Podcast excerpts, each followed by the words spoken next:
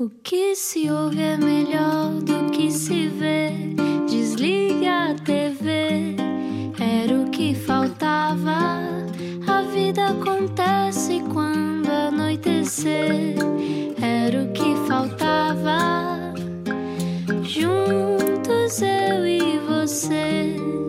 Boa viagem, boa viagem. Bem-vindo à Rádio Comercial. Olá, já pus o telemóvel no silêncio e vai querer ouvir esta conversa toda, portanto não convém que se distraia. Isso é maravilhoso. Alguém pôr no modo avião. Sim. vou ouvir esta conversa mesmo sem ninguém me interromper. Fechar no carro, ignorar a família, é hora de jantar, mas ignore. Hoje na Rádio Toda a Comercial. gente já liga para os hospitais. Mas onde é que ele está? Onde é que ele está? Lá onde é que ele está? Onde é que ele vai descobrir agora? Bom, se só chegou agora à rádio, eh, que eu era o que faltava, vamos explicar quem está cá hoje. Explica-nos como se eu tivesse acordado de um coma. Dizia o Rui Maria Pega há pouco, em off, que a nossa convidada de hoje salva o mundo e ainda bem. É diretora executiva do Instituto de Medicina Molecular. O que raio é isso? É basicamente o instituto pioneiro que está a desenvolver a vacina da malária. Esperemos nós, vai estar quase. Maria Manuel Mota acumula prémios na ciência, até já foi condecorada pelo Presidente da República Uau. com a Ordem do Infante Dom Henrique.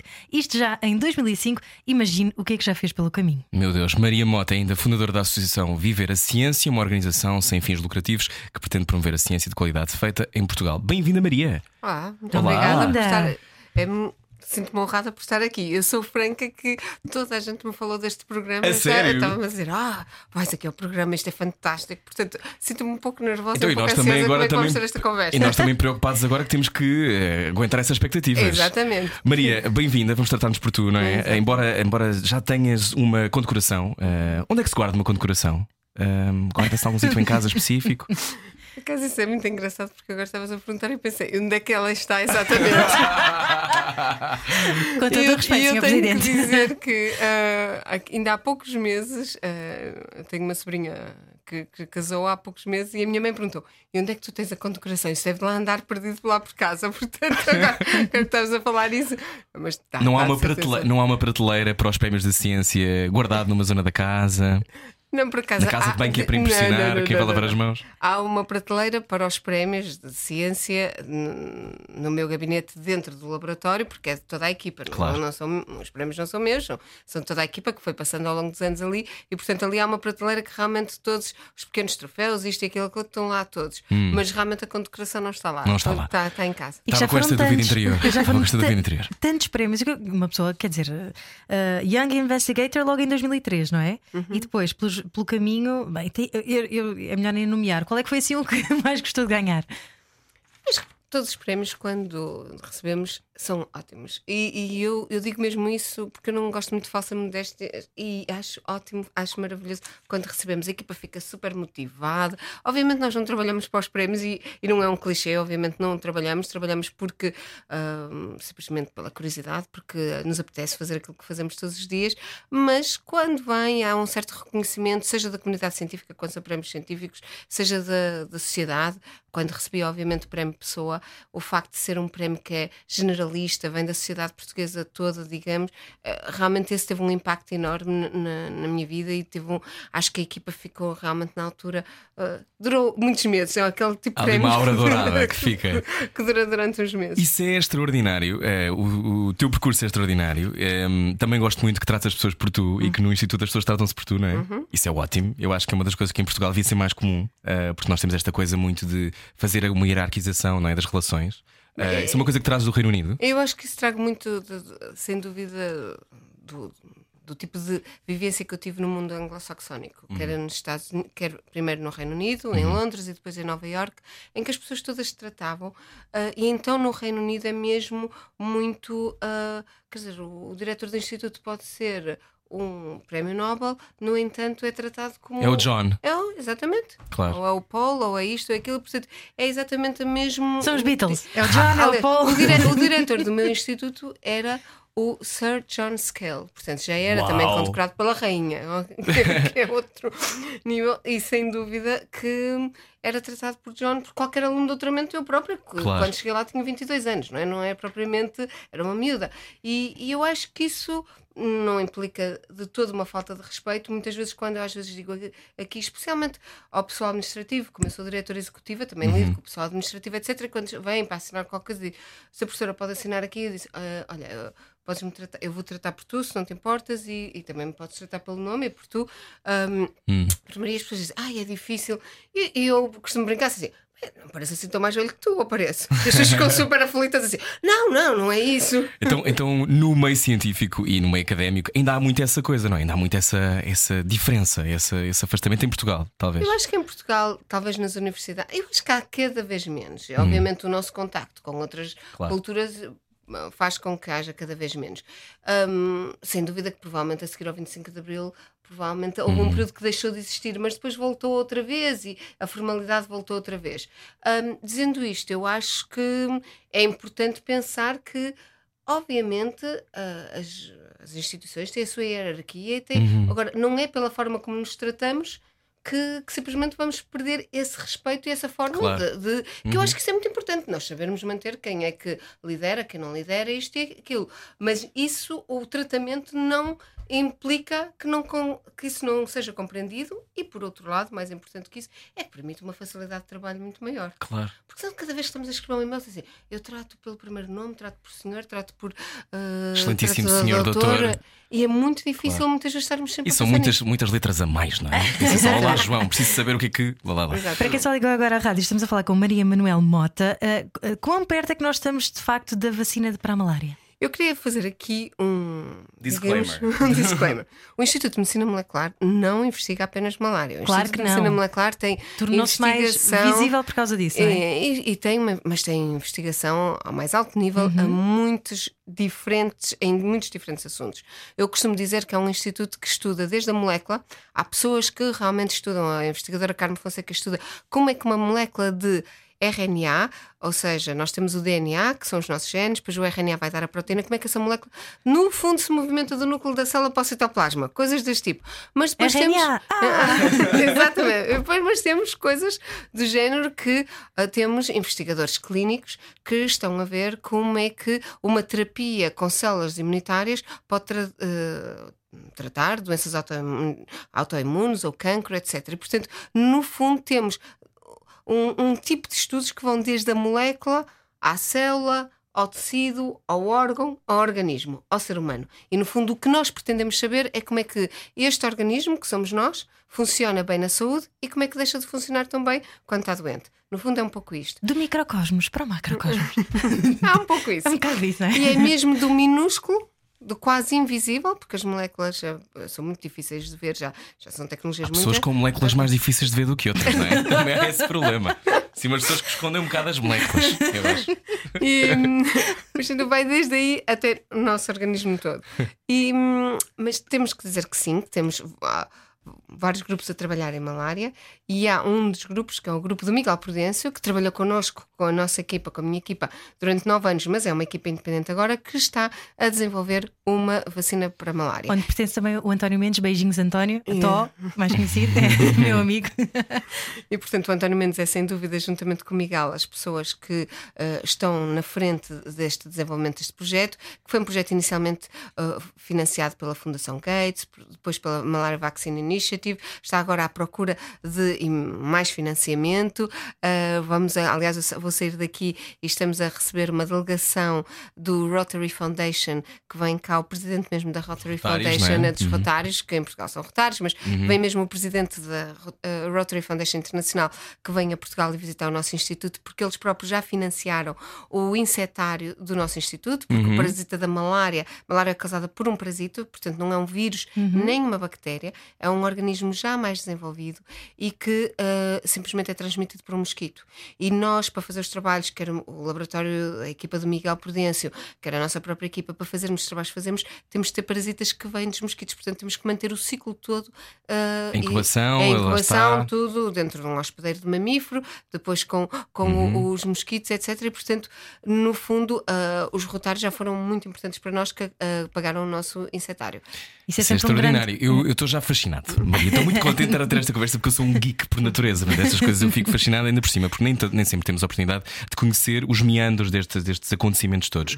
Um, a infecção foi aquilo que a fascinou e que ele levou a trazer uh, à ciência. Foi isso. Perceber que havia organismos é- que ficavam doentes. A maneira como eu conto a história, e que eu acho que é real, mas que eu sei que a nossa memória prega-nos partidas, portanto, pode- o que eu estou aqui a dizer pode não Sim, ser totalmente exatamente. verdade. Mas isso ok? nós, nós, não é? Mas a, a maneira como eu acho que soube o momento e, e o momento que eu identifico como aquele momento que eu pensei é isto que eu quero estudar foi quando eu vi uma fotografia de microscopia eletrónica, portanto, microscopia eletrónica é um microscópio, vê coisas pequenas que nós não vemos a olho nu, mas a microscopia eletrónica ainda aumenta mais, portanto, vemos uma célula do tamanho de uma parede, digamos, ok? E, portanto, é uma coisa que aumenta imenso. E esta célula tinha lá dentro um parasita. Não era o parasita da malária, não é aquele que eu estudo, era um parasita que, que se chama leishmania, que causa leishmaniose Nos cães? e nos cães, existe nos cães, existe também nas pessoas em muitas partes do mundo. Em Portugal está confinado a cães e cada vez menos porque há uma vacina neste momento. Mas o que me fascinou foi a célula em si que eu estou a falar chama-se macrófago. E é uma célula do nosso sistema imunitário e no fundo é a célula patrulha. É aquelas células que nós aprendemos logo nas primeiras aulas de Não era biologia. uma vez uma vida. Ah, exatamente, Também é aquelas isso. células exatamente que Lá vão vi, lá vi, Pronto, e lá são aquelas que estão e sempre que vem qualquer coisa estranha, fagocitam, comem o que é estranho. E o que é certo é que este parasita escolheu viver, escolheu para ter sua casa o macrófago. O que é a mesma coisa que um bocado o ladrão escolher, eh, tipo, ah, sei lá, a agência de polícia judiciária Sim, para, para- está lá dentro. Mas- Está, mas é, está infiltrado. Exatamente.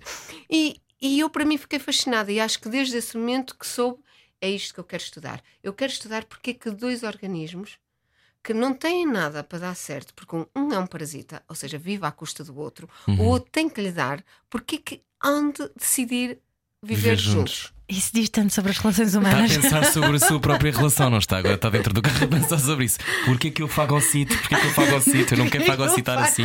Eu não quero fagocitar. E então, então, então essa, essa descoberta abriu-lhe uma porta. Acha que é assim uma luz que se acende na nossa cabeça quando sabemos para onde é que temos de ir? Eu, eu só comecei a contar esta história uns anos depois. Uns anos depois eu comecei a ser convidada para muitas vezes motivar alunos, a estarmos, sei lá, em aulas de programas doutorais e isso, e explicarmos porque é que nos tornamos cientistas ou Uhum. porque é que estudamos aquilo que estudamos. E eu ah, realmente comecei a olhar para trás para o meu passado e encontrei, esta, encontrei isto. Este eu sei, eu Uhum. sei que foi aqui que isto aconteceu, mas a verdade é que se eu tenho mais memórias do que aconteceu naquele dia, não. Sei perfeitamente da, da imagem, eh, até já encontrei na internet, etc. Sei exatamente qual foi a imagem, e- mas é engraçado, porque eu muitas vezes também conto isto, eh, às vezes são coincidências. Eu não me lembro do corpo, não me lembro da pessoa que estava a apresentar a imagem. Só da imagem. Só me lembro da imagem e lembro-me de ter dito: é isto que eu quero fazer. E eu até àquela altura estava com imensas dúvidas sobre que área que eu queria trabalhar. E nunca mais tive dúvidas a partir daquele momento. E fui trabalhar com uma pessoa que deu aulas no dia seguinte e que trabalhava em malária. E o meu primeiro trabalho em Londres foi com essa pessoa. Portanto, eu acho que associei o que é que eu quero trabalhar, quero trabalhar sobre isto, mas para mim também é muito importante com quem eu trabalho. Ou seja, não tenho que ser amiga dessas pessoas, mas tem que haver uma enorme compatibilidade, tem que haver uma empatia entre mim e as pessoas. Eu tenho que achar que aquelas pessoas ah, dizem-me algo. Não, não tenho que me tornar a melhor amiga dessas pessoas, ah, hum, hum, muitas vezes não me tornei, mas tem que haver algo. Eu não, acho que não conseguiria trabalhar com pessoas que eu não confio, ou com pessoas que eu. E essas reações são científicas ou são emocionais? Tudo é científico, Tudo, é, científico. biologia. Tudo é é, que o biologia. cientista dirá o amor é um, uma alquimia de coisas, feromonas. Não, não. Eu, Essas eu- eu- eu hoje em dia tenho imensas destas discussões porque o, o meu companheiro é, foi bailarino, é coreógrafo, etc. E portanto. Ah, é das ah, emoções, E então. portanto é tudo corpo, tudo emoção, mas tudo corpo, emoção, tudo.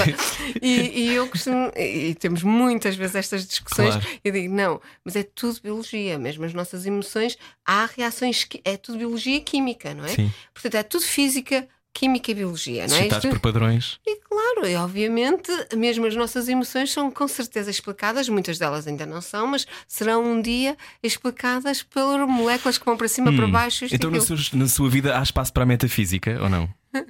Não. Os signos para si não lhe dizem nada. Não, absolutamente nada. E acho mesmo a banha da cobra, acho que não deviam dizer nada a ninguém. Eu e era tipo nós que reagimos à lua cheia. Bom, Maria. Mas, hum, por exemplo, as diga, luas diga. e isso obviamente tem as suas implicações, mas tem uma implicação física, Física. porque a a proximidade, Sim, a sim. proximidade da Terra faz com que Se a- influencia a, a- marés, a não é? gravidade seja diferente, por isso é que as marés são diferentes. O cabelo não é? cresce, mais ou Portanto, menos. é- tudo isso obviamente tem influências. Agora, não, não acredito que vai fazer a, a pessoa tal que vive na rua tal ser mais feliz ou ma- menos Porque é feliz escorpião. nas relações naquele dia. ok? Não, não, mas isso é porque as pessoas gostam de pôr a responsabilidade noutra coisa, que não elas Exatamente, próprias, não é? Exatamente. Olha, falando em responsabilidade, hum, isto é de uma enorme responsabilidade, esta profissão. Acho que todas as profissões são uma Depende. enorme Ah, responsabilidade. vamos lá, se calhar a sua tem um bocadinho mais, a tua tem um bocadinho mais A tua tem um bocadinho mais, porque embora, embora primeiro há um, há um lado de, de estudo extraordinário até chegar ao momento em que se calhar trabalha isto. Tenho- tens, que, nos- tens que nos explicar, tens, estás a ver? Uhum. Tens que me ligar, tens que nos explicar. Como- quando se chega, quando se está a estudar eh, para ser o mestrado e depois eh, o grau de doutor, eh, este, este, este universo, até que chega o momento do trabalho, é sempre trabalho científico desde o início? É ou há um sempre. momento em que, ok, agora já é sério, agora já tenho. No fundo, estão sempre em, em- em descoberta, É não é? sempre a sério. Uhum, é sempre a sério. É sempre a sério. Ou seja, o rigor é mesmo muito importante. É algo que eu acho que quando nós notamos que uma pessoa que chega ao laboratório hum, não tem aquele rigor que, que nós achamos que é standard, essa pessoa tem que ser imediatamente chamada a atenção, de uma, uma- tem que ser edu- reeducada para ser rigorosa. A pessoa não pode dizer é mais ou menos assim. Ou estatisticamente isto não dá significativamente diferente, mas eu acho que é diferente. Não, não acho. Ou dizer frases achismos, tipo não é? eh, eh, no- os nossos lá meetings todos são todos em inglês e muitas vezes as pessoas dizem I believe this result is this is not a religion you don't believe in anything ok nós não acreditamos em nada Portanto, não é nós basicamente- ou, ou, Ou existe ou não existe. ou há um facto ou não há um facto muitas vezes mesmo os factos podem nos levar a, a conclusões erradas porque nós temos os factos baseados num contexto e aquilo que sabemos naquela Uhum. altura é sempre uma interpretação daquilo que nós vemos naquela altura aquela interpretação faz-nos pensar de uma determinada maneira que 5 ou 10 anos depois provavelmente pensamos olha como é que eu fui capaz de pensar aquilo Uhum. desta maneira obviamente estou errado e nós próprios corrigimos-nos portanto os cientistas estão sempre a Claro, a ciência está sempre a avançar e a Exatamente, contradizer-se ela própria, não é? Portanto, não, não quer dizer que tudo que está a ser escrito é verdade, mas à luz da- dos factos que se tem na altura, que são os mais ah, rigorosos possíveis, ah, são verdade naquele momento. Então e a intuição? A intuição é muito importante. Eu sou uma, uma pessoa, como nós costumamos dizer, não é? Que sou muito gut feeling. Eu, eu, eu tenho muito atenção, eu, eu sinto mais atração para fazer isto aqui daquela maneira ou outra. Mas estou completamente convencida que, obviamente, mesmo essas decisões são baseadas em conhecimento que eu tive antes, que muitas vezes está no meu subconsciente isto e aquilo. Ahm, nós temos, e é uma prática comum dos institutos de investigação, um dia por semana, uns seminários, até há mais do que, mas há um obrigatório. que- quando eu digo obrigatório, não é obrigatório, ninguém está lá a mandar as pessoas ir, mas que há um que há todas as semanas, nós chamamos Monday Lectures, porque só à segunda-feira, é que é convidado uma pessoa de fora do nosso instituto, normalmente de fora de Portugal, que vem falar sobre o seu trabalho. E obviamente, geralmente são nome, renomes internacionais, etc. E vêm falar sobre o seu trabalho. E muitas vezes nós que temos um, um, digamos, um instituto com praticamente 500 investigadores, ok? Muitas vezes, às vezes, chego e tenho 100, 150 pessoas na sala e eu passo-me completamente. Normalmente há um e-mail, ok, a seguir. E eu passo-me porque não consigo compreender como é que 95%, de- obviamente há sempre um, um intervalo que a pessoa está a fazer uma experiência e não correu bem e obviamente não vai parar Sim. porque simplesmente, ah, obviamente. Mas eu acharia que 90% a 95% da população tem que lá estar. Os cientistas têm que ter curiosidade. Depois as pessoas dizem, ah, mas não é a minha área, porque lá está, num instituto que trabalha desde a molécula, que trabalha em artrite reumatoide, em cancro, em malária, em HIV, etc. Ah, obviamente aquela pessoa trabalha numa destas áreas, mas não trabalha nelas É uma todas. busca eterna, não é? Isso que está a querer dizer. E, e- e as pessoas dizem, mas não é a minha área. Não interessa. Porque a pessoa, nem que não apanhe tudo, nem que apanhe 5 ou 10%. Eu, a maior parte das descobertas que fiz, e é aquilo que me dá mais prazer na vida, é fazer descobertas, é descobrir, ver pela primeira vez algo que eu acho que nunca ninguém viu. E isso é Uau. uma emoção, assim, uma, é algo extraordinário. Mas a maior parte foi porque eu fiz uma ligação entre o que estou a ver agora e algo que vi muitas vezes 5 ou 10 anos antes. E que na altura, 5 ou 10 anos antes, aquilo não me fez diferença nenhuma. Porque se pôs na situação de se expor a uma coisa que à partida se calhar nem teria nada a ver, é? Exatamente. Mas isto abre-nos no fundo Já fiz uma descoberta, por exemplo, em casa a ver televisão. tipo uma, uma ilação que sai por estar a ver uns desenhos animados. Já fiz de certeza. Desenhos animados, não sei. Mas vejo às vezes por causa das minhas filhas. Mas. ah, Eu acho muito que graça essa ideia de um cientista que está numa coisa como uma ideia, com- uma coisa completamente trivial, a a pôr cereais numa, numa. Depois. Mas, mas eu vou-vos dizer, muitas vezes não é aquele momento que as pessoas pensam o que é que é o. O eureka, O não é? eureka, não é? Aquele momento, há uma explosão dentro de nós, não é? Não é nada disso, ok? Portanto, ok, Muitas vezes é só uma infelizmente. maçã na cabeça. Infelizmente não é tanto assim, mas eu tenho a noção de que há muitas coisas. Às vezes estou a ver um filme, eu não, não me posso agora recordar de nenhuma, porque depois passam, não é? Mas porque deixaram de ter importância, porque já passou. O que passou a ser importante foi realmente a ligação que eu fiz. Mas já me aconteceu muitas vezes estar a ver um filme, estar a ler um livro, estar a falar com os meus filhos, estar a falar com um colega qualquer. E de repente pensei: epá, houve uma palavra, houve qualquer coisa que eu disse: pá, calma lá, calma lá, isto. E de repente penso: tenho que ir fazer. Esta isto." torrada tem aqui conhecimento. Bom, eh, estamos com a Maria Manuel Mota. Hoje sinta-se inoculado para esta conversa. Venha daí. eh, hoje falamos de ciência e falamos, claro, não só de descobertas, mas como é importante ser rigoroso. Venha daí. Nasce, nasce, nasce. Era só para chamar a sua atenção. Era o que faltava. Com Rui Maria Peco e Ana Martins. Na comercial.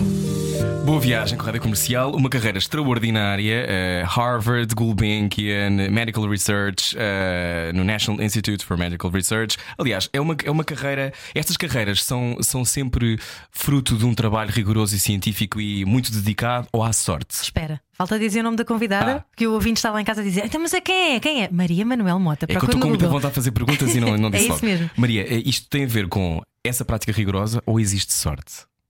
Também. É, Isto agora é uma opinião completamente pessoal. Sim. ok? É, Estamos a falar contigo, por isso é que queremos saber. E eu não acho que existe sorte. Ok. Eu acho que nós estamos sempre envoltos em acontecimentos, em movimentos, em coisas a acontecer às nossa- à nossa volta e, obviamente, a maior parte das vezes passa-nos coisas super importantes à nossa volta e nós nunca os vamos ver. E, portanto, nunca nos vamos a perceber se tivemos azar ou sorte de os apanhar ou não. Muitas vezes falamos dos momentos de sorte porque foram aqueles em que nós nos lembramos que aconteceu isto e que eu resolvi fazer isto porque vi aquilo ou aquilo passou. E, portanto, foi um Sim. momento de sorte. Mas o que é certo é que provavelmente passaram 100 anos e eu não vi absolutamente nada. Portanto, eu não acho que há sorte e acho que há um outro aspecto que é muito importante, que é o treino para ver essas coisas. Uhum. Ou seja, quando nós falamos que é muito importante a educação, todos aqueles clichês, isto e Uhum. aquilo, aquilo outro, eu acho que é mesmo importante porque é importante nós aprendermos apanhar coisas, a apanhar o mundo e não estar a apanhar bonés. Portanto, no fundo, é um bocadinho isto. No fundo, o que a educação deve nos permitir É um é, ter olhar, ferramentas. não é? É um treino do olhar, é termos a capacidade de captar. Então, hoje em dia, eu acho que sempre foi assim, mas hoje em dia, que a informação entra-nos em quantidades, Uhum. Ah, em avalanches completas, ok? É muito importante ter o olho treinado, o ouvido treinado, tudo treinado, a cabeça, o, o cérebro treinado, para simplesmente nós separarmos o trigo do joio e simplesmente fazermos realmente a, a escolha certa. Uhum. Portanto, eu não vejo tanto como sorte. Vejo. é, agora, vejo-me. Sinto-me muito agradecida pelo que a vida me proporcionou, sem dúvida. E que me proporcionou eu ter essa educação, ter esse treino e, e estar nos- ter estado nos sítios onde Uhum. Mas estou. teve agência nisso, não é? Usou o seu próprio seu livre-arbítrio para, para. Podia ter feito outra coisa qualquer, não é? Claro, foi sempre uma opção minha. Mas quis sempre fazer aquilo que eu queria. Há bocadinho estávamos a falar, falámos assim muito ao de leve sobre um dos grandes eh, paradigmas que estão neste momento a, a desenvolver. Ah, a- Desculpem, a vacina da malária é um dos eh, grandes temas, não é? Lá no Instituto de Medicina Molecular. Um, Porquê é que demora tanto tempo a chegar a, um, a uma vacina destas? Há muitos interesses económicos que não, não existem, porque a malária é um- uma doença de países pobres. Há um pouco de tudo. Uh, sem dúvida que quando eu comecei a trabalhar em malária, isto já foi no século passado, à, letra, uh, já foi no- nos anos 90, um, sem dúvida que era um campo completamente morto. Aliás, é engraçadíssimo que eu, como eu há pouco falei, vi aquela imagem e, e apetecia-me fazer isto, mas todos os meus colegas que estavam a escolher áreas escolhiam áreas que eram muito mais uh, Muito trendy. mais trendy e hot. Ok? Esta não era de todo, era uma área completamente esquecida. Mas o que é certo é que com a viragem do século, uh, hoje em dia, as pessoas ouvem muito mais falar em malária do que ouviam há uns anos atrás. E não é porque eu trabalho em malária, é porque houve um movimento mundial com a viragem do século de uh, realmente pensar-se que não podíamos ter uma doença como a malária que à partida poderia ser curada, porque nós temos fármacos que curam, e simplesmente continuar a ter. Na altura tínhamos praticamente um milhão e meio, na viragem do século tínhamos um milhão e meio de crianças a morrerem todos os anos. Estamos a falar de 400, 500 milhões de novas infecções todos os anos. Portanto, nós estamos muito preocupados com o coronavírus, que é obviamente preocupante, mas nós temos. Ah, no viragem do Vírus século que- tínhamos- E este é um vírus, é um parasita. Parasita, desculpa. E Desculpe, portanto temos um. Porque é mais complexo e é, é por isso que é Claro. também tão difícil. Portanto, há agora realmente, desde a viragem do século, um grande movimento mundial e, obviamente, com o envolvimento da Fundação, da criação e da Fundação uh, Melinda and Bill Gates, fez com que houve imenso dinheiro injetado nisto. Dizendo isto, comparado o dinheiro que é injetado para tentarmos resolver o problema de malária no mundo e o dinheiro que é injetável para nós compreendermos o cancro ou arranjarmos novas terapias, não é sequer comparável. Uhum. Portanto, há muito mais dinheiro para cancro. Como é um país de, é, é um problema de países do primeiro mundo e outros de. É, países do terceiro- do primeiro mundo está mais perto de nós. hum, há, há todo um lado que nós achamos que, que simplesmente devemos dar prioridade. A Europa acabou de dar novamente prioridade. A prioridade que escolheram para o novo programa quadro de, de- de investimento é o cancro. E nós temos que ter a noção que, obviamente, é algo que todos nós já conhecemos pessoas que morrem com cancro, mas a maior parte das pessoas que desenvolvem cancro tem mais de 60 ou 65 ou 70 anos. Ok? O que eu estou a falar-vos é, ainda neste momento, depois de um enorme sucesso de- dos primeiros passos desta campanha de erradicação de malária, portanto, nos primeiros 15 anos, nós conseguimos reduzir o número de mortes para malária. Neste momento, são cerca de meio milhão de crianças por ano, mas temos meio milhão de crianças, todas abaixo dos 5 anos. Portanto, é diferente compararmos uma vida abaixo de 5 anos uma vida acima dos 70 anos, não é? Claro. E, e tem que ser, claro. Ahm, mas o que é certo é que nós. A nossa perspectiva é completamente distinta. E isso não é errado nem certo. É o que é. É a forma como nós estamos na vida.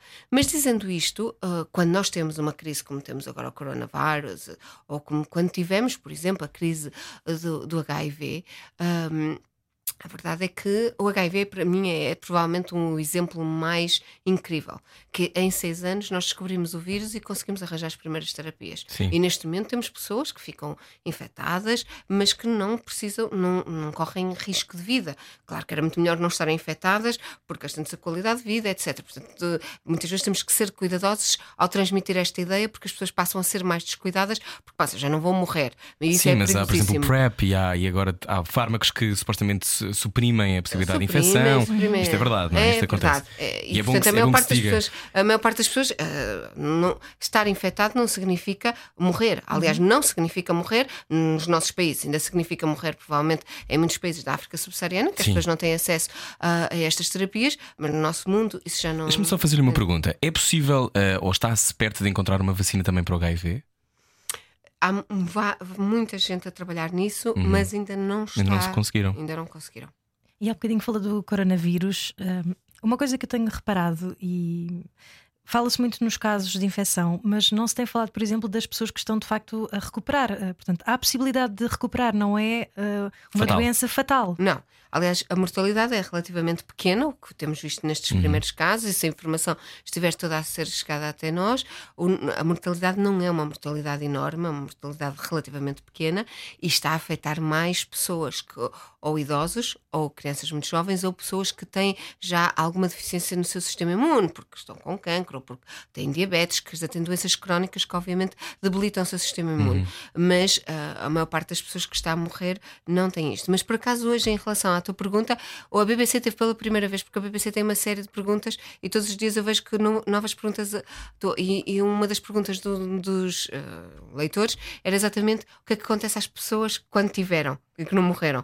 E já há casos de sucesso, ah, um deles ah, até no Reino Unido, e portanto esse já está a falar, e pelos vistos está nas redes sociais. Eu só li isto hoje, mesmo até antes de vir para cá, portanto não é que então, eu tenho ainda muita bem, é uma informação, uma informação muito Já- fresca. Portanto- Hum, oh Maria, mas quando, quando vê estas, vês estas notícias de pessoas que hum, nós estamos numa fase sempre naquela onda da estria, não é? De repente são 25 mil notícias, todas a, umas a, a contrariarem-se, etc. Sim, a epidemia do medo, não é? A epidemia do medo, a investigação. uh, uh, ficas incomodada quando vês estas notícias ou achas que é- faz parte e tem que ser? Um, porque a comunicação social pode também fazer isso, essa epidemia do medo. Ah, no fundo, há dois lados. Por um lado, até poderia ficar um pouco irritada para que estarmos a criar este pânico, etc. Uhum. Mas por outro lado, é o que tem que ser, não é? Quer dizer, é a maneira como o nosso mundo está organizado e as pessoas adoram isto. Daqui a uma semana estão cansadíssimas e Tem uma nova infecção para se É, preocupar. porta- Exatamente, portanto é o que é. Agora, com, a, a nós, cientistas, compete-nos se nos perguntarmos, nós não sermos o tipo de pessoas que põem achas na fogueira antes delas serem necessárias ser colocadas. Portanto, Portanto, os cientistas estão todos calados. não, é não é ter calados, não, nós temos que explicar às pessoas, Ok. temos que dar essa informação. Mesma coisa que eu disse como cientista, como, eu acho que é para qualquer pessoa. Nós todos temos de tomar decisões e temos que tomar decisão se vamos entrar em pânico ou se vamos estar calmos e vamos ah, fazer, Gerir. gerir a, a- a situação. E, e a verdade é que isso vai depender da informação que nós temos acesso e, portanto, cabe a nós, cientistas, dentro da informação real que existe, transmiti-la da forma mais fria. ah, Fria no sentido de ser mais Informativa, é? informativa. Uhum. E esse é, ah, digamos que é, é, sem dúvida o nosso papel também.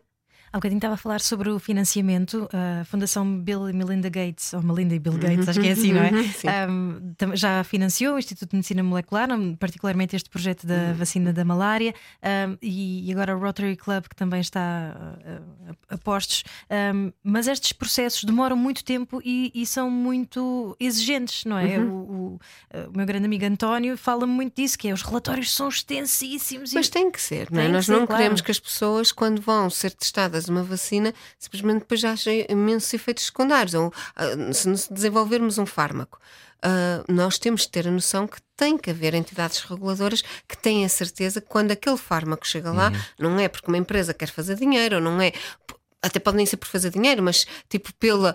Pelo gut feeling de um cientista que acha que aquilo vai ser uma maravilha e que aquilo tem consequências Sim, acho um negativas. pentáculo na testa de uma pessoa, não convém. Parecendo não pode atrapalhar, não é? Exatamente. Portanto, há, obviamente, estes processos têm que ser relativamente demorados porque tem que haver determinado tipo de regras que nós temos que seguir. Mas é uma espécie de corrida, porque há de haver mais laboratórios a fazer a mesma pesquisa. É, claro que sim, mas essa vou-vos contar uma história engraçada. Em 2015 foi eh, licenciada a primeira vacina de malária alguma vez. Eh, E existe uma vacina para a malária, o único problema é que só tem 30% de proteção. Portanto, é é muito. Aliás, na comunidade científica havia muita discussão se devia ser licenciada ou não, porque íamos, no fundo, eh, educamos as populações no continente subsaariano, no continente africano e, e- e, no fundo, no, em todo o mundo, que as vacinas protegiam os filhos, não é? As- eh, Mas depois dizemos é só pais- 30%. e depois é só Pois. 30%, e às tantas os pais vão para casa descansados, porque foi vacinado e ainda tem que ter cuidado, não é? E, portanto,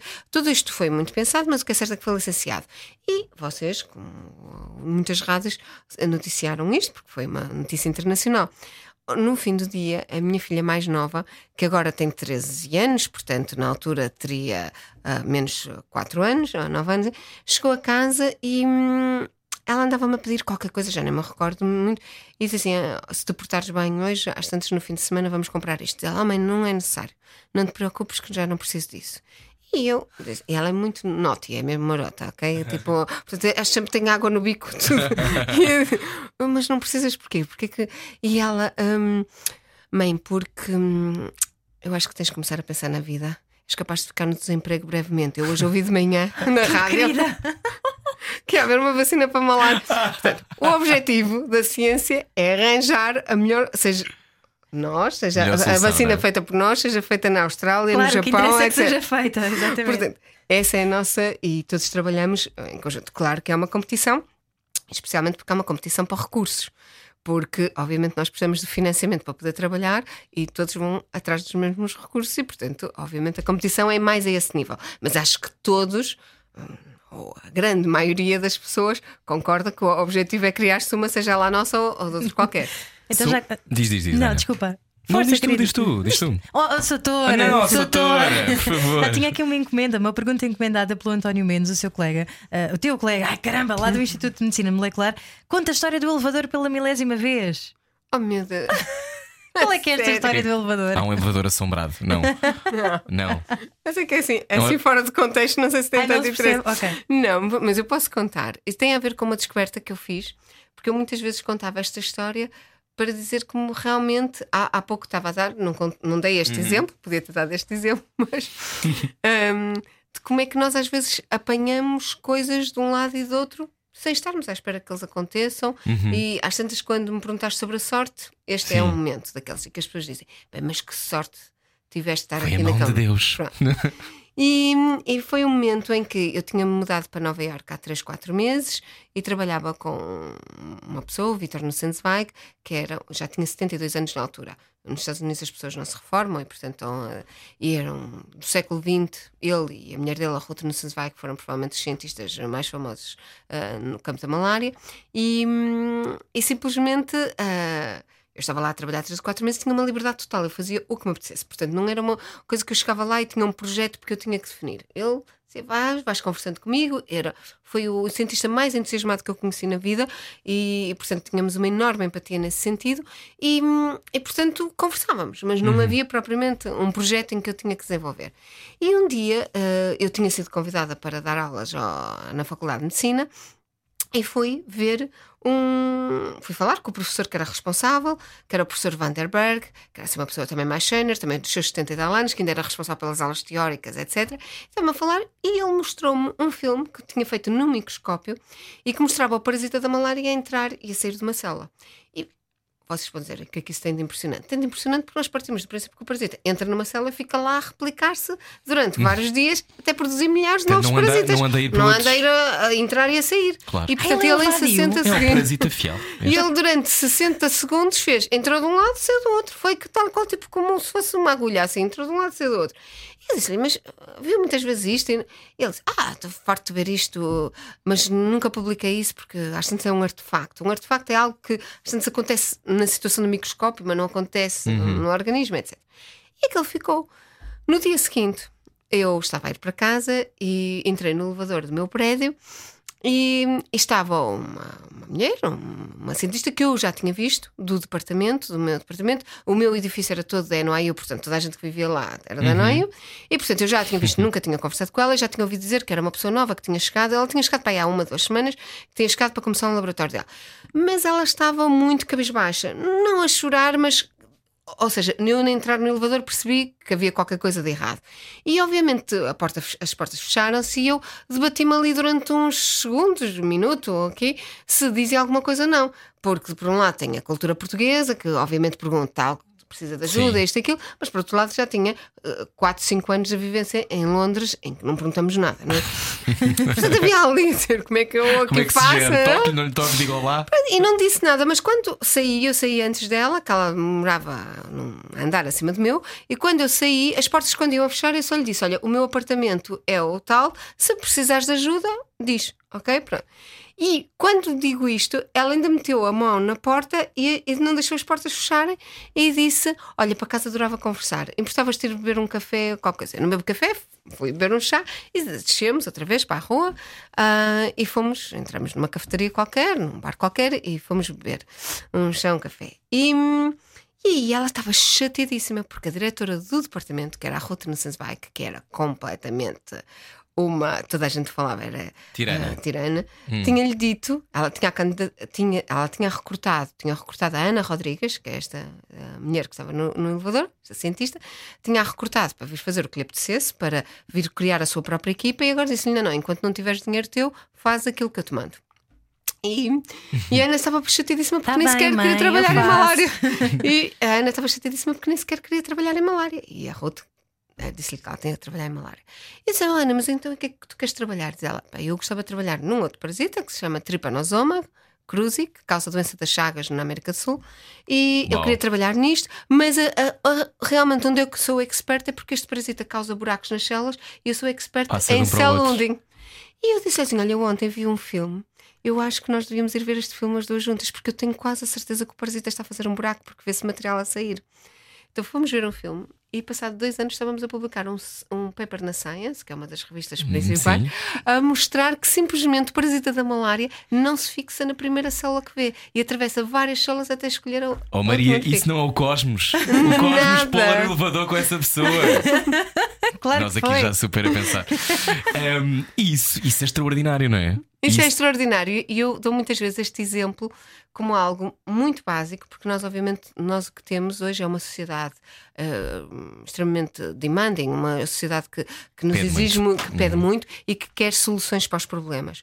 E, obviamente, a ciência está aqui para responder à sociedade, usa o dinheiro dos contribuintes, está aqui para responder à sociedade. Mas nós temos que dar espaço também para estes out of blue. Sim. É tipo para estas descobertas que às vezes não tinham nada Nada faz prever que aconteça. Vem do nada, e não é? isso tem que haver espaço para tudo. Portanto, nós não podemos, como eu costumo dizer, pôr os ovos todos no mesmo cesto e achar que só vamos trabalhar nesta descoberta aqui porque é isto que nos vai descobrir. Porque pode não ser. E às tantas, as maiores descobertas, e não é às tantas, a história diz-nos que as maiores descobertas vieram de algo impressionante. Pensem só na descoberta de fogo. Uhum. Não acredito que eles tiveram, tiveram um projeto e escreveram para a agressão de fundos, etc. Sim, estive a pensar sobre isso, a apontar uma parede. Bom, estamos a conversa hoje sobre ciência. A seguir vamos falar do estado da ciência em Portugal. Há de ser uma conversa ótima a seguir. Maria Manuel Monte é a nossa convidada. Tantos prémios, nem tenho tempo para dizer todos, mas dê uma condecoração. Falamos sobre isso a seguir. À noite, todos os gatos são pardos. Parvos. Pardos. Parvos. É aquilo que preferir. Era o que faltava. Na comercial. Juntos eu e você. Perder esta conversa é uma grande estupidez. Bem-vindo à Rádio Comercial. Olá, este era o que faltava. Hoje, nossa convidada Maria Mota tem tantos prémios que eu não tenho tempo para dizer todos. Ahm, isto, eh, estava eu há bocado a brincar sobre a prateleira de prémios, ah, mas estão no laboratório, não é? Já me disse. que-. Já me disseste que estão no laboratório. Ahm, qual é o estado da ciência em Portugal neste momento? Líquido, gasoso. Sim. Está-se tá bem, está-se bem, está-se mal, Maria. Como é que. É sempre uma zona. hum, nós, nós entrevistámos há pouco tempo o Hugo Messias, astrónomo que, que está no laboratório. Como é que se chama o laboratório? Alma, agora. O no Alma, Peru. isso, no, no Chile. No Chile, no, Chile. Uh, o Alma. E, hum, e ele dizia que uh, era também muitas vezes difícil manter uma carreira de investigação uh, porque havia muitos poucos lugares, as bolsas também eram poucas. Imagino que neste, neste universo da medicina molecular talvez seja ligeiramente diferente, mas não sei. Um, como, é que, como é que se vive como cientista em Portugal? Ora, como é que se vive como cientista em Portugal? Não, a verdade é que, em alguns aspectos, não é diferente do no resto do mundo, ok? Ou, quando é que a pessoa decide ser cientista? E, obviamente, para diferentes pessoas pode ser diferente, mas ah, tudo acontece que a pessoa resolve ter, pelo menos, eh, no início, uma educação científica. Vai fazer um curso, vai à universidade e faz um curso que está dentro da ciência que, que tem interesse, seja ela a matemática, a física, a biologia, seja o que for. E. e depois disso, se realmente tem interesse e tem curiosidade, porque no fundo, para ser cientista, a principal, ah, o principal motor é a curiosidade. Se a pessoa tem curiosidade de ir responder isto e aquilo, tem que ir para um laboratório, tem que ir para uma equipa que faça aquilo que a pessoa mais gosta de fazer. E nesse laboratório vai fazer um doutoramento, etc. Depois do doutoramento, existe um período geralmente que é um período de transição. Um período em que a pessoa, e já não está na mesma equipa, portanto, é muito importante a mobilidade e não é um clichê, porque lá está, aquilo que nós já falamos há pouco, é muito importante as pessoas verem coisas diferentes, verem realidades diferentes. E, portanto, é- não é normal a pessoa fazer uma carreira e ficar a fazer doutoramento, fazer isto, aquilo. Tu pode ficar em Portugal, mas tem que saltar de instituto para instituto, tem que ver coisas diferentes. E isso é mesmo muito importante. E, portanto, à partida a pessoa tem que estar preparada para isso. Eu acho que hoje em dia eh, esta geração está super preparada, quer dizer, o mundo. Eu ainda ontem estava a dizer, eh, fui dar uma palestra à Universidade Nova e, e estava-lhes a dizer, quer dizer. Vir das Beiras para Lisboa ou para o Porto, onde os nossos avós ou pais vieram, provavelmente era pior do que nós hoje em dia irmos a Londres ou Sim, irmos a Xangai. Portanto, Sim, mais rápido. na- Portanto, temos de ter a noção de que ah, as distâncias são relativamente ah, são muito relativas, não é? E portanto é muito importante as pessoas estarem preparadas para esta mobilidade e é importante estarem a fazer mesmo a coisa que gostam. O que é certo é que depois existe uma pirâmide, ou seja, se pensarmos numa carreira científica linear em que a pessoa é um aluno de doutoramento, depois eh, faz um pós-doutoramento e é este período de transição em que no fundo está à procura do seu nicho, é o que eu costumo dizer. Mais importante que fazer trabalho científico é muito importante continuar a fazer, é importante criar quais são as suas perguntas. Está curioso sobre quê? E as suas perguntas são realmente importantes ou não? Vai conseguir convencer alguém que essas perguntas são importantes para, para financiar? Tudo isto é, digamos, um caminho que faz e depois chega a, digamos, a um, a um líder de uma equipa científica, em que no fundo depois passa a ter alunos de doutoramento, pós-docs a trabalhar nessa equipa e esta pessoa lidera. também. Exatamente. Portanto, passa a ter uma responsabilidade enorme. É engraçado que neste processo, muitas vezes, eu tenho pós-docs na minha equipa que responderam já várias vezes, dizer, eu acho que tinhas imensa capacidade para ser o chefe de uma equipa, portanto acho que é tirar de cabeça, não é? Mas é tirar de cabeça, porque depois a pessoa é chefe de equipa e tem um contrato de 5 anos, mas se não fizer nada nesses 5 anos, a seguir vai ter que fazer outra coisa qualquer, não é? Portanto é como tudo na vida. E, e, e as pessoas dizem assim: não, eu, a verdade é que eu não quero ter a tua vida. Eu muitas vezes cheguei a responder assim: Mas eu tenho uma boa vida, eu adoro a minha vida, não é que eu tenha uma vida péssima, que eu detesto a minha não, Acho que a minha vida é maravilhosa, eu adoro a minha vida, mas porque lá está. É verdade que eu tenho muita responsabilidade, não é? Tenho uma equipa neste momento com 18, 20 pessoas, em que têm que ter todos salário, têm que ter todos reagentes todos os dias para poder trabalhar, etc. Portanto, existe um lado desse. Um lado de gestão, não é? Há um lado de gestão, mesmo numa equipa científica. Depois, eu nem sequer vou falar na parte da minha profissão como diretora executiva do Instituto inteiro, que obviamente há uma equipa muito maior e tem todo um lado de gestão que eu tenho equipas para fazerem isso, obviamente, que sabem fazê-lo melhor que eu. Mas quer dizer, mas tem que haver uma estratégia que, que tem que vir de mim e, de- e da minha equipa de direção. Mas a verdade é que, mesmo como cientista apenas, que eu acho que é- é- é- é costumo dizer que é para isso que me pagam, não é? É para ser cientista mesmo. A verdade é que já se tem uma certa responsabilidade. Obviamente não precisa se ter uma equipa de 18 ou 20 pessoas, que eu nem sequer aconselho. Pode ser uma equipa de 5 ou 6 pessoas, mas mesmo 5 ou 6 pessoas é uma enorme responsabilidade da vida daquelas pessoas, de se vão ser bem-sucedidos ou não. Há expectativas, todas as pessoas são diferentes. Eu, quando vim de Nova Iorque para criar a minha equipa e vim para o, primeiro para o Instituto Gulbenkian de Ciência, o Vítor Nussensweig disse: Maria, o teu maior problema a, a liderar equipas vão ser as pessoas. E eu disse-lhe, oh, Vitor, por acaso nesse lado não estou muito preocupada, porque eu, a verdade é que eu não tenho, eu queria, eu sou uma pessoa um bocadinho austera, eh, ou seja, as pessoas veem-me que sou muito Rigorosa. rigorosa, etc.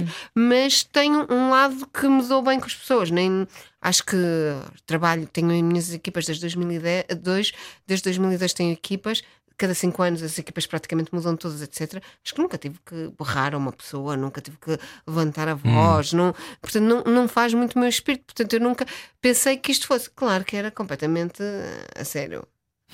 Dá, não é mesmo?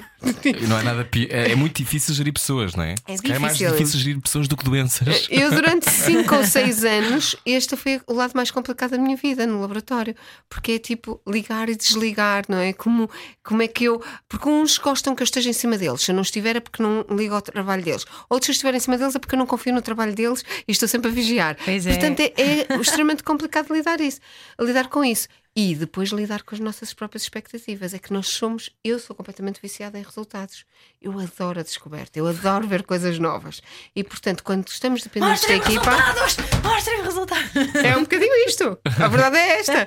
E portanto, ali termos o controle sobre a coisa eh, não é sempre simples. E, hum, e é um país eh, com muito talento. E, e isto porque eu fui à China para responder à tua pergunta.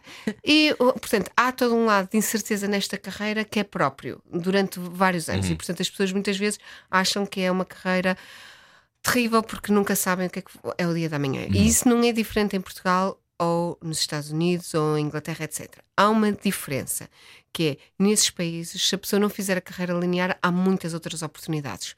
Há muitas empresas biofarmacêuticas, há isto aí, portanto, as pessoas podem fazer outras coisas. A maior parte das pessoas que até decide fazer não é porque não consegue fazer carreira linear, é simplesmente porque lhe apetece, porque vai ganhar muito mais dinheiro, porque vai fazer outro tipo de coisas. Portanto, no fundo, ah, digamos que o, o leque de ofertas é muito maior. Nesse é uma grande diferença entre trabalhar ainda em Portugal e trabalhar em outros países. Cada vez está melhor. Agora, o problema de Portugal, em termos de ciência, é a incerteza. Mas é a incerteza quase institucional. Nós nunca sabemos como é que vai ser o dia da manhã. Ah, só para vos dar uma ideia. O- os Estados Unidos desde 1933 criaram uh, nos National Institutes of Health, que são os ligados à biomedicina. Uhum. Portanto, deve haver outros para a física, etc., exatamente da mesma forma. Isto- eh, criaram estes National Institutes for Health, Uhum. que têm própria investigação lá dentro, mas também têm toda a fonte de financiamento da ciência biomédica no país, pública, digamos. É, no fundo, a nossa Fundação para a Ciência e Tecnologia. E eles, desde 1933, que têm os mesmos dias todos os anos de abertura de concursos. E são 3 de fevereiro, eh, 5 de fevereiro, 5 de junho e 5 de outubro. Eu sei estes dias, toda a gente sabe. ok? E assim ninguém se E engana, nunca ninguém deixa falhou. passar um prazo. E nunca falhou. Já tiveram guerras do Vietnã, já tiveram Claro. crises, já tiveram isto e aquilo. E nunca Mas falhou. eles são muito on point. É. Muito metódicos, Nós é? já tivemos três anos consecutivos sem sequer haver uma can- nos podermos candidatar a nada. E este tipo de incerteza, ou seja, é verdade que se me perguntarem o financiamento é o suficiente, eu diria que não. E não podemos dizer que é. Uhum. Está muito aquém, mas estamos a caminhar estamos no caminho certo para cada vez ser melhor. Mas acima de tudo, o que é é a incerteza. E também, em termos políticos, sempre que mudam, mu- muda tudo, muda todo o conceito. Em que devia haver um conceito que são, por exemplo, os projetos nacionais Uhum. anuais. É um conceito independentemente se são partidos Se- muito à se esquerda, ou muito à direita. Claro, Não, tem a ver com uma, com uma leitura e com uma, com uma um estratégia, caminho, não é? Claro, senão não conseguem trilhar é que nenhum uma caminho. feminista, feminista convicta, Uhum. li sobre isto, eh, uma grande feminista, eh, lida com este mundo que, que tem, digo eu, se calhar já de forma até já preconceituosa sem saber, não deve ter tantas mulheres assim em lugares de poder, não é? Uhum. Ahm, como é que tem sido esse, essa travessia? Só para te dar um exemplo, o nosso instituto, hum, em termos de alunos de doutoramento, pós-doutorados, etc., é cerca de 60% mulheres. Ah, é? 60%, não, mas depois, Ah. chefes de grupo é só um terço. Tan, tan, tan. E Portugal não é das piores situações. Uh, temos a Alemanha que chefes de grupo chegam 10, 15%. Uh, portanto, é terrível. E é por isso que há uns dias se celebrou o dia. O, é é? é o Dia Internacional da Mulher na Ciência, o Women in Science. E, hum, e- e as pessoas podem dizer, mas porquê celebrar estes dias? Quer dizer, porque... Mas a verdade é que eu acho que são necessários celebrar porque a diferença ainda está lá. E está lá porque está na nossa sociedade, não tem nada a ver com a ciência em si. Claro que eh, a, a ciência é vista muitas vezes, então as engenharias, as matemáticas e, e a ciência em geral é vista muitas vezes como algo atingível só para homens, era muito no século XX assim e ainda é um pouco assim. Ah, mas ahm, eu acho que nós temos de transmitir que não é verdade. Depois tenho um problema de toda a carreira. Quando eu estava a dizer que esta época de transição de pós-doc, etc., são ah, por volta de entre os 30 e os 40 anos, há o rel- relógio biológico da mulher que é visto como sendo, digamos, aquilo que impede a mulher de poder querer seguir uma carreira, etc. Eu acho que isso é tudo só para nos atirar areia aos olhos. Não tem nada a ver. Não é uma gravidez de nove meses que vai implicar a pessoa ter uma carreira mais X ou mais Y Antes, se nós vamos trabalhar até aos 70 anos. Até porque pode entrar num elevador, mesmo estando grávida, e haver ali uma, Uma descoberta. uma descoberta, exatamente. Portanto, eu acho que isto é, só vai mudar quando mudar a nossa sociedade. Nós temos mesmo que ter um, um- valores na sociedade em que, sem dúvida, eu, se ah, fiz a opção de ter duas filhas, estou a competir com o me- o mesmo tipo de pessoas que decide que querem ter dois filhos. Não é? Sim. Obviamente, se uma pessoa decidiu. "Epá, eu não quero sequer ter filhos porque não estou para levar com isso. É óbvio que vai ter muito mais tempo para trabalhar do que eu. Isso, porque nós só temos 100%, só temos 24 horas por dia. Uma pessoa que também só dorme 2 horas por dia Claro. vai ter muito mais tempo do que uma pessoa que dorme Olá, professor 10 horas por Marcelo, dia. como é dia, dia. Portanto, tudo isso, isso, isso é uma competição que é normal, é, faz parte. Mas não deve ser porque eu simplesmente não compito de igual para igual com um homem que decide ter dois filhos. Uhum. Isso é que não faz sentido absolutamente nenhum. E isso é algo que nós temos que aprender em sociedade a, a saber viver com isto. Mas é mesmo muito importante nós sabermos fazer isto. Porque é, é incrível. Eu vou-vos contar uma história que aconteceu com a minha filha. Minha filha, quando era pequenina, a mais velha, que agora já tem quase 18 anos.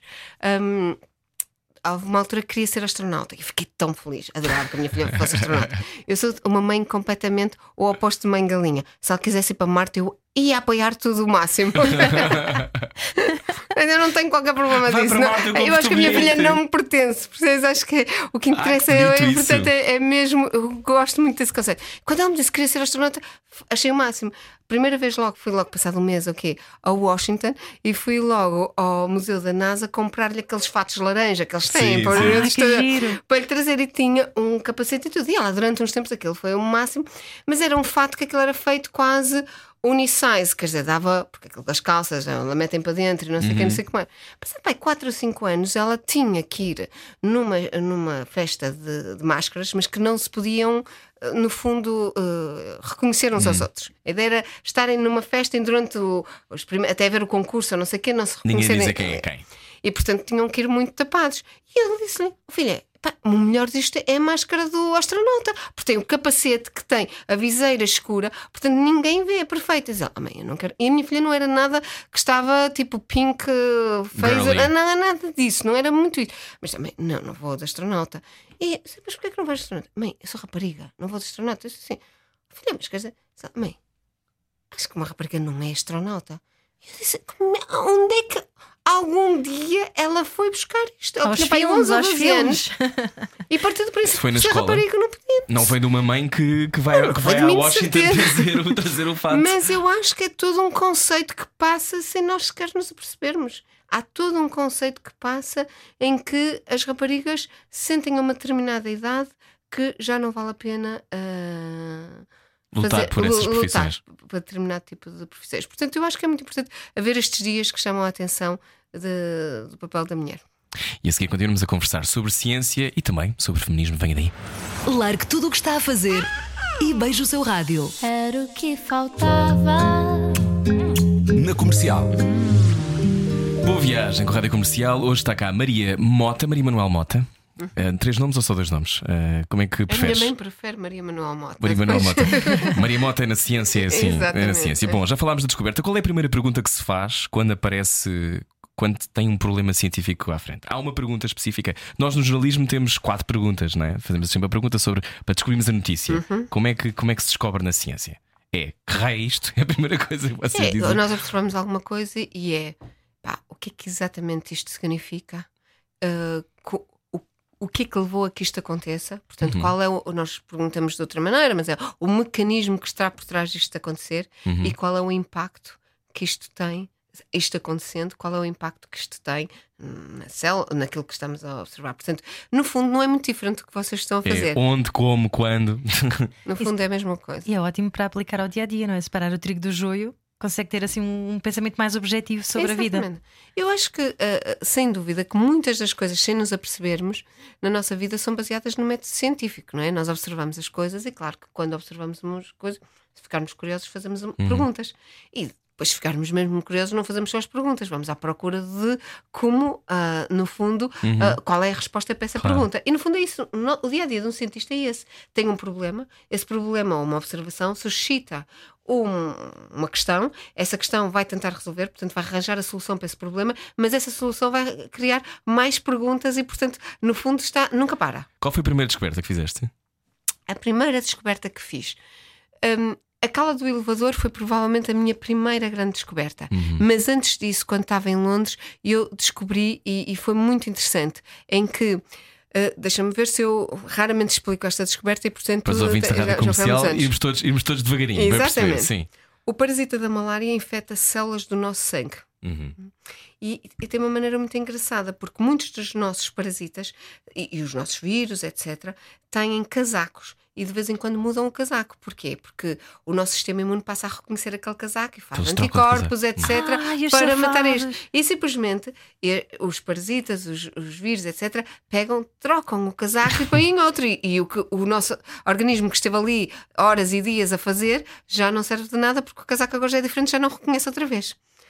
E o parasita da malária faz isso, mas não é em si próprio, não é o casaco. Porque ele já tem um casaco, porque ele está dentro da célula vermelha do nosso sangue. Ah. Mas ele põe proteínas lá para mudar simplesmente a célula vermelha para ser diferente, que ao mesmo tempo é tipo, uau, mas porquê que ele queria ser diferente? É um querido, mudei a dizer, casa. é, mas está sempre a ser diferente. E eu mostrei que os anticorpos estão também. O, o nosso corpo. Estamos sempre numa corrida atrás desses casacos externos e nunca ganhamos.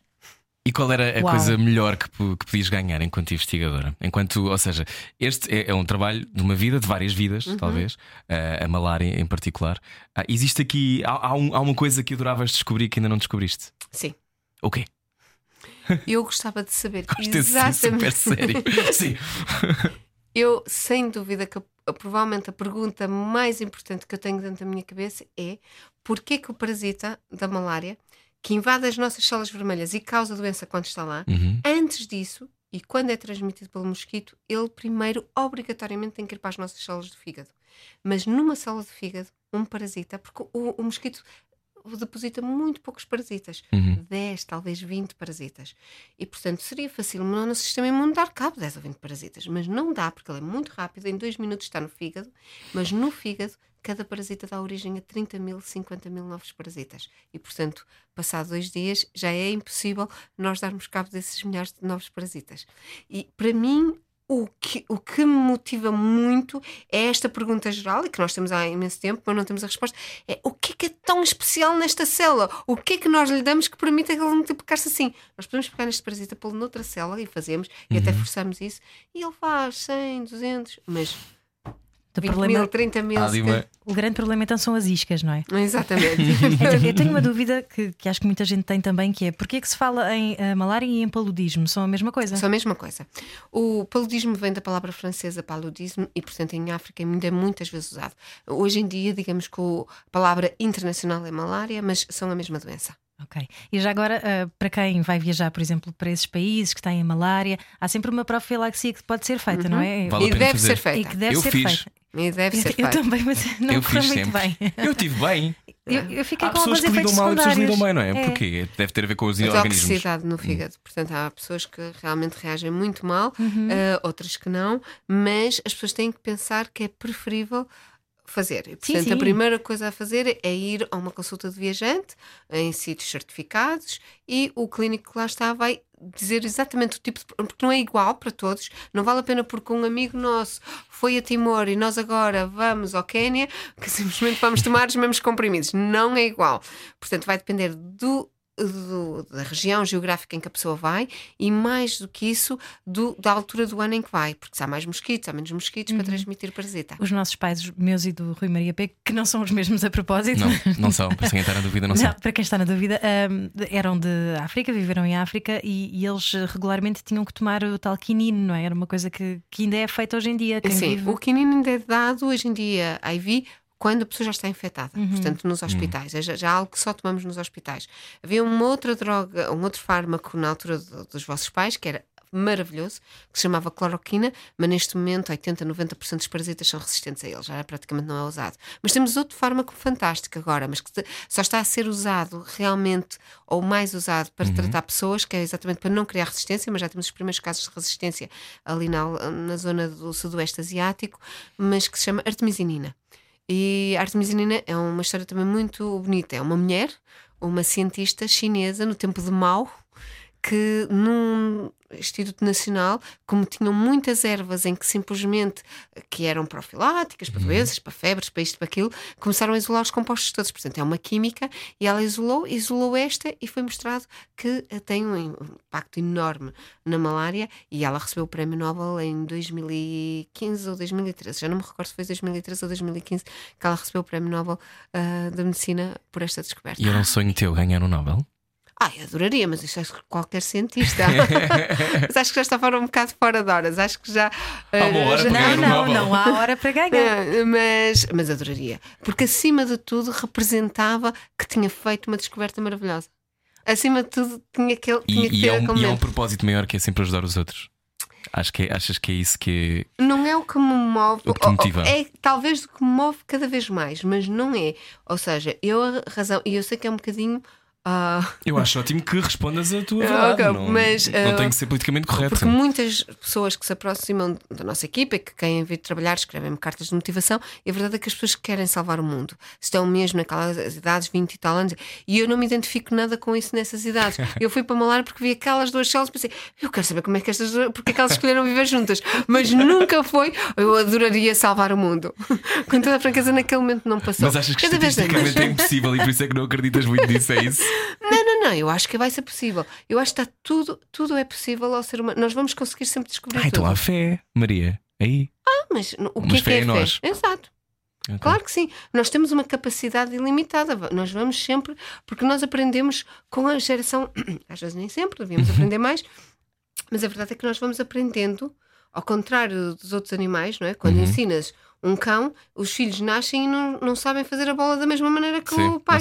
E nós, também não é porque uh, se ensinarmos, uma, as minhas filhas não vão saber as mesmas coisas que eu, mas vão apanhar o conhecimento. Quando, quando entram na escola já não aprendem as mesmas coisas que eu aprendi naquela altura, já aprendem de outra forma. E portanto o conhecimento é cumulativo. E portanto a espécie humana tem esta capacidade que eu acho que é incrível e, e portanto não tenho a menor dúvida que nós vamos conseguir. Eu tenho a certeza que vai haver uma vacina para a malária, não sei a quando é que será.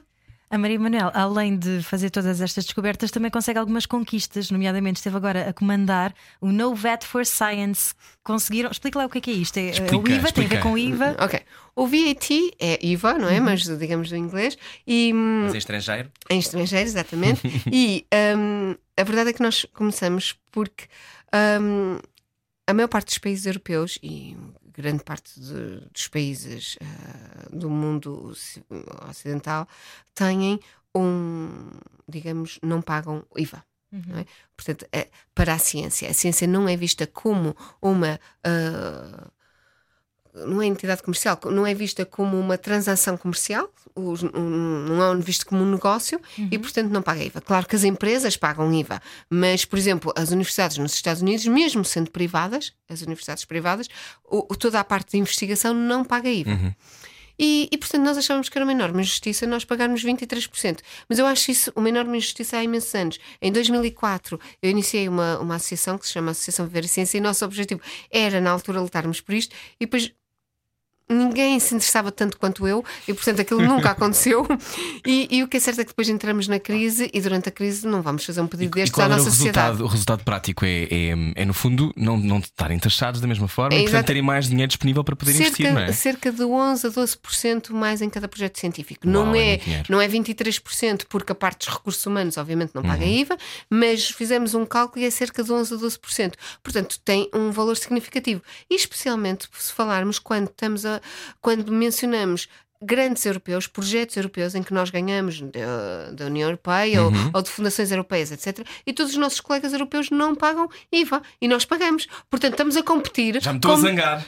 Como assim nós pagamos? Somos os únicos a pagar? Sim, mas por exemplo, um alemão não paga. E portanto, nós estamos logo com Ai, 10, eu fico 10 a muito 12% Mas fico menos. Mas agora já não, não é? estúdio. E portanto, este governo, quando lançou, foi muito interessante isto, porque nós, eh, eu lancei isto no dia 11 de abril do ano passado, uma campanha internacional, porque achávamos que tínhamos de ter ah, toda a comunidade científica internacional a Fizeram apostar em nós. E, portanto, fomos ao Twitter e assim: "Epá, acreditam que Portugal paga 23% de IVA e não sei. Boa. E precisávamos ter isto. E, mas o engraçado é que dentro do país. Eu comecei a falar aos meus colegas, mas colegas, é, Maria, nem percas de energia com isso. Porque nem vale a pena, porque nunca na vida vamos ter um governo que simplesmente nos vai dar isso. O que é certo é que depois foi incluído no programa eleitoral do PS, todos os outros partidos nos ouviram sobre o assunto, tenho que dizer, e, e no dia de tomada de posse do governo, o primeiro-ministro, que estava a tomar posse deste governo, falou nisto. Eu não ouvi o discurso, o meu pai ligou-me e disse-me assim: Ouviste o discurso do António Costa? E eu disse: Não, não ouvi. E disse: Ah, devias ouvir porque eles falaram em ciência. E eu disse: "Ah, Eles falam sempre em ciência. não, quero, não quero dizer é muito. é Eu peço desculpa a isto, não é muito politicamente correto, mas faço sempre em ciência, porque a ciência está sempre no discurso, é Fica sempre bem, é? super Claro, importante. Inserir chavão. Exato, mas e o meu pai disse: Ah, sim, talvez. Mas o meu pai também não tinha percebido. Passado, sei lá, uns 5 minutos, alguém me disse: Maria, viste isto? E era um filme, só que eu estava no meio de coisas em que não podia estar, portanto, mandaram no WhatsApp Uhum. um filme e a primeira fotografia que apareceu do filme, não é? Quando se vem no WhatsApp, vem e era o, o ordenado mínimo nacional para 600 euros, qualquer coisa assim, portanto, era porque era o que sei lá, Uhum. Chamava o chavão que estava, que o primeiro-ministro estava a dizer. E pensei assim, porquê que me mandaram uma coisa do ordenado mínimo nacional? Não- Sou candidata a sindicatos, não é? Sim. Agora acho ótima. E só quando vi é que ele disse aquilo, assim, uma frase, dizia: uh, pretendemos que nesta legislatura, já no ano 2020, que uh, as instituições científicas não sejam cobradas de IVA ou sejam reembolsadas pelo IVA, não é? E eu pensei, uau, isto é verdade, eu tive que repetir para aí três ou quatro vezes. E vai ser? e vai ser, já foi aprovado em Ah, Orçamento de Estado. Mas é engraçado teres dito que os colegas disseram não percas energia com isto. Não parece de todo que a tua energia seja afetada por isso, porque tu vais à luta à mesma.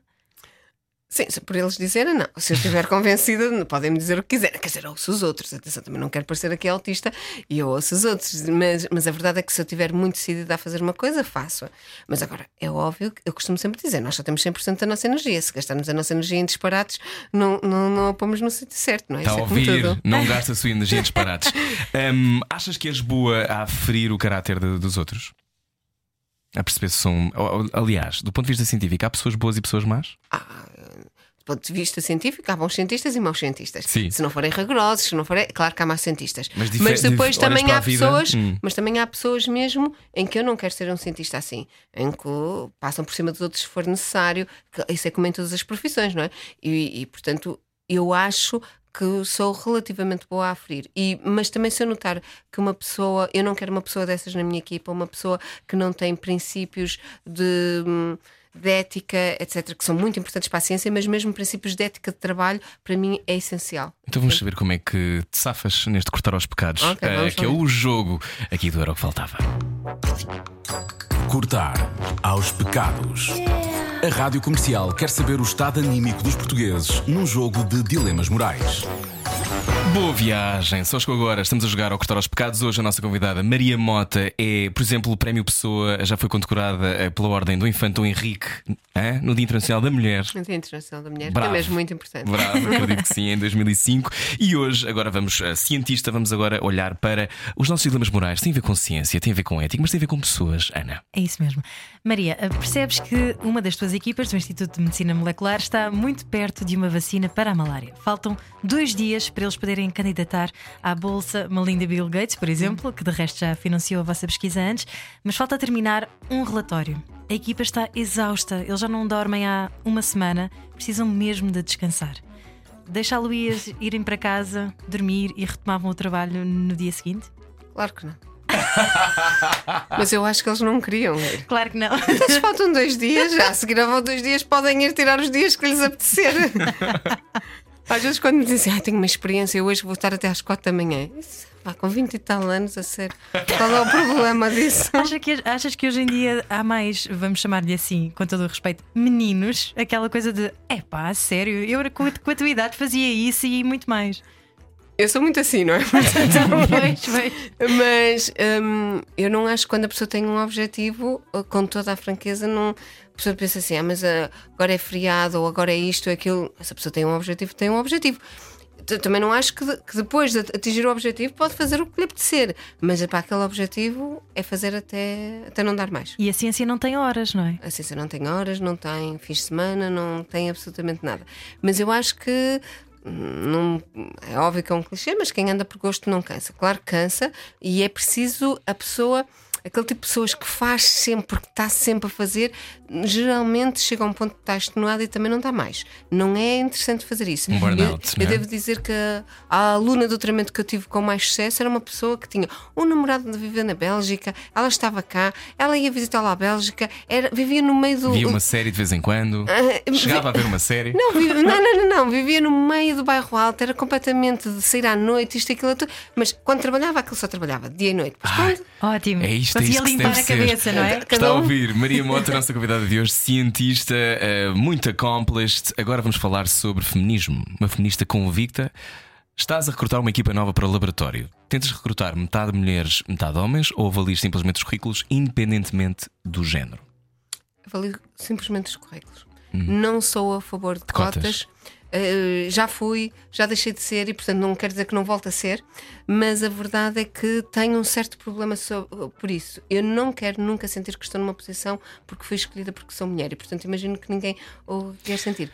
Pelos currículos, mas não acho que vou fazer ao contrário. Não acho que por ser mulher vai ter. Não, num Hoje currículo estamos numa altura em que, em que cada vez mais isto é um tema, não é? Uhum. Por um lado, ainda bem, por outro lado, se calhar, eh, para algumas pessoas, ainda mal. Eh, nós tivemos de resto cá há dois dias a Secretária de Estado da Cidadania e da Igua- da Igualdade, Rosa Monteiro, que nos falava que sim, acreditava nas cotas. Porquê que para ti é um problema? É para essa- questão Eu mesmo já de. acreditei, mas, mas Há, cá- há gaps que não se fecham, não é? É, exatamente. Eu acho que às tantas vai depender das situações, não é? Uhum. Toda a gente dá o exemplo da primeira-ministra irlandesa que foi um sucesso e nunca teria chegado Sim, sim, àquela sim, posição se as cotas não tivessem existido, etc. E, portanto, deve haver muitos exemplos desses. E, e, portanto, a vida é como é. Eu, a- na minha opinião, eu não gostaria de sentir que estou, faço parte de, um, Porque? de uma comissão, ou faço parte disto, ou faço parte daquilo, ou fui escolhida como diretora disto, porque simplesmente sou mulher. Não quero isso. E, portanto, Ou porque alguém imagina. é queer, ou porque é de determinada etnia. Exatamente, Uhum. nada. Portanto, não acho que a, a ciência é muito clara em relação a isso. Não há diferença. Há diferenças entre homens e mulheres, há diferenças. Não há diferenças intelectuais, não é? não há diferenças intelectuais. E, portanto, é importante ter uma, uma equipa diversa. E, portanto, eu, por exemplo, não quero ter só nacionais na minha equipa. Se Ah. puder, eu quero, porque eu quero ter pessoas com diferentes experiências culturais que venham e contribuam. Portanto, por exemplo, tenho isso. Não é criar cotas, é porque no final Fica- quero uma equipa que seja Não, e diversa. que se alimente, não é? Que seja completamente diferente. Muito bem, última pergunta. Vamos a Vamos isto. lá, Uh, Maria, convidam-te para ires até à China para ajudar na investigação da cura para o corona. Aceitas? Não, porque não tenho capacidade para o fazer. Não sei eh, suficientemente do assunto para o fazer. Ou seja, se houvesse uma necessidade enorme de seres humanos para ajudar noutras coisas, agora, como cientista, eu não acho que sei o suficiente. Há de certeza pessoas melhores no mundo. Então- Cada macaco no seu galho. Então vamos acrescentar essa variável que era era a especialista em coronavírus. Ah, sim, claro. Era convidada, ia, mesmo Claro. estando numa zona de risco, Ah, mesmo. claro. Mas o risco é sempre todo muito relativo, porque nós também sabemos como o risco existe. Eu vou para a Austrália pa- na semana que vem e a minha mãe perguntou. Tem muitos bichos, tem muitos a minha bichos. mãe, vais por Singapura? Espero que ela não ouça agora estas. Não, não, não vou por Singapura, certeza. Eu nem sei se vou ou não, porque não reparei como é que é a minha escala, ok?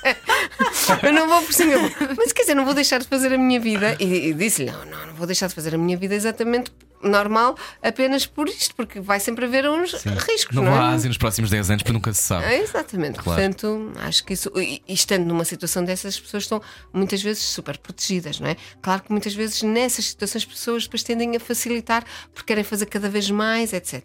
Mas isso depois já é Já vimos todos esses um. filmes, não é? Que o fato depois não fez bem o fato. É entre o vírus e o contágio, sabemos que é assim que acontece.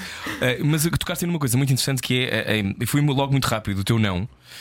Eh, é muito importante saber dizer que não, não é? É muito importante. Eu, vou-vos dizer, muitas vezes eh, com a comunicação social em Portugal existe todo este lado de que hum, eu sou Maria Manuel Mota, trabalho numa infecção qualquer e, portanto, tudo que está com a infecção, prós e contras, perguntam se eu posso ir para falar coronavírus e eu tenho que ter a capacidade de dizer que não. Claro que há uma tentação, muitas vezes a pessoa diz sim, dou uma Claro, eu mão, eu ajudo, leio um sim. bocado, leio duas páginas, mas não, tem que haver rigor. Uma pessoa só pode falar daquilo que sabe mesmo, porque é verdade que às vezes posso saber um bocadinho mais do que a pessoa que está em casa, mas a pessoa que, que está nós, em com casa, certeza. mas a pessoa que está em casa tem que ter a certeza que o que a informação que lhe Pode está passada confiar. pode confiar e portanto isto é muito importante as instituições científicas e cientistas E numa altura como esta, em que há tanta diversidade de informação que muitas vezes na qual não podemos confiar. Bom, foi cortar aos pecados com Maria Manuel Mota. Cortar aos pecados. A Rádio Comercial quer saber o estado anímico dos portugueses num jogo de dilemas morais. Boa viagem com a Rádio Comercial. Maria, desafios para 2020 para fechar esta conversa. Ahm, este. hum, a malária vai, é agora que se vai resolver? Há uma previsão de 5 anos, de 10, de 20? De, não há previsão? Não há previsão, mas só posso dizer que estamos cada vez mais perto. Isso é fixe, eu acho isso. Eu gosto disso. Go team! Estamos cada vez mais perto, mas não posso dizer que Claro. vai ser para o próximo ano. E estás entusiasmada com este ano? Achas que é um Eu estou ano bom muito para a entusiasmado ciência? com este ano porque a pergunta que eu vos disse que estou muito curiosa, eu acho que nós temos agora a solução, mas também já tive, achei que já tinha a solução antes e não tinha. Portanto, mas neste momento estou muito entusiasmada, portanto acho que, acho que vai ser um ano excelente. Muito bem, ok. Muito bem, Ficamos à espera do Nobel, Maria. Maria Manuel Mota, se quiser ouvir a conversa inteira com esta cientista extraordinária, passe em radiocomercial.ol.pt. Nós já voltamos, boa viagem. Este é era o que faltava. Até já. O que se ouve é melhor do que se vê. Desliga a TV. Era o que faltava. A vida acontece quando anoitecer. Era o que faltava juntos eu e você.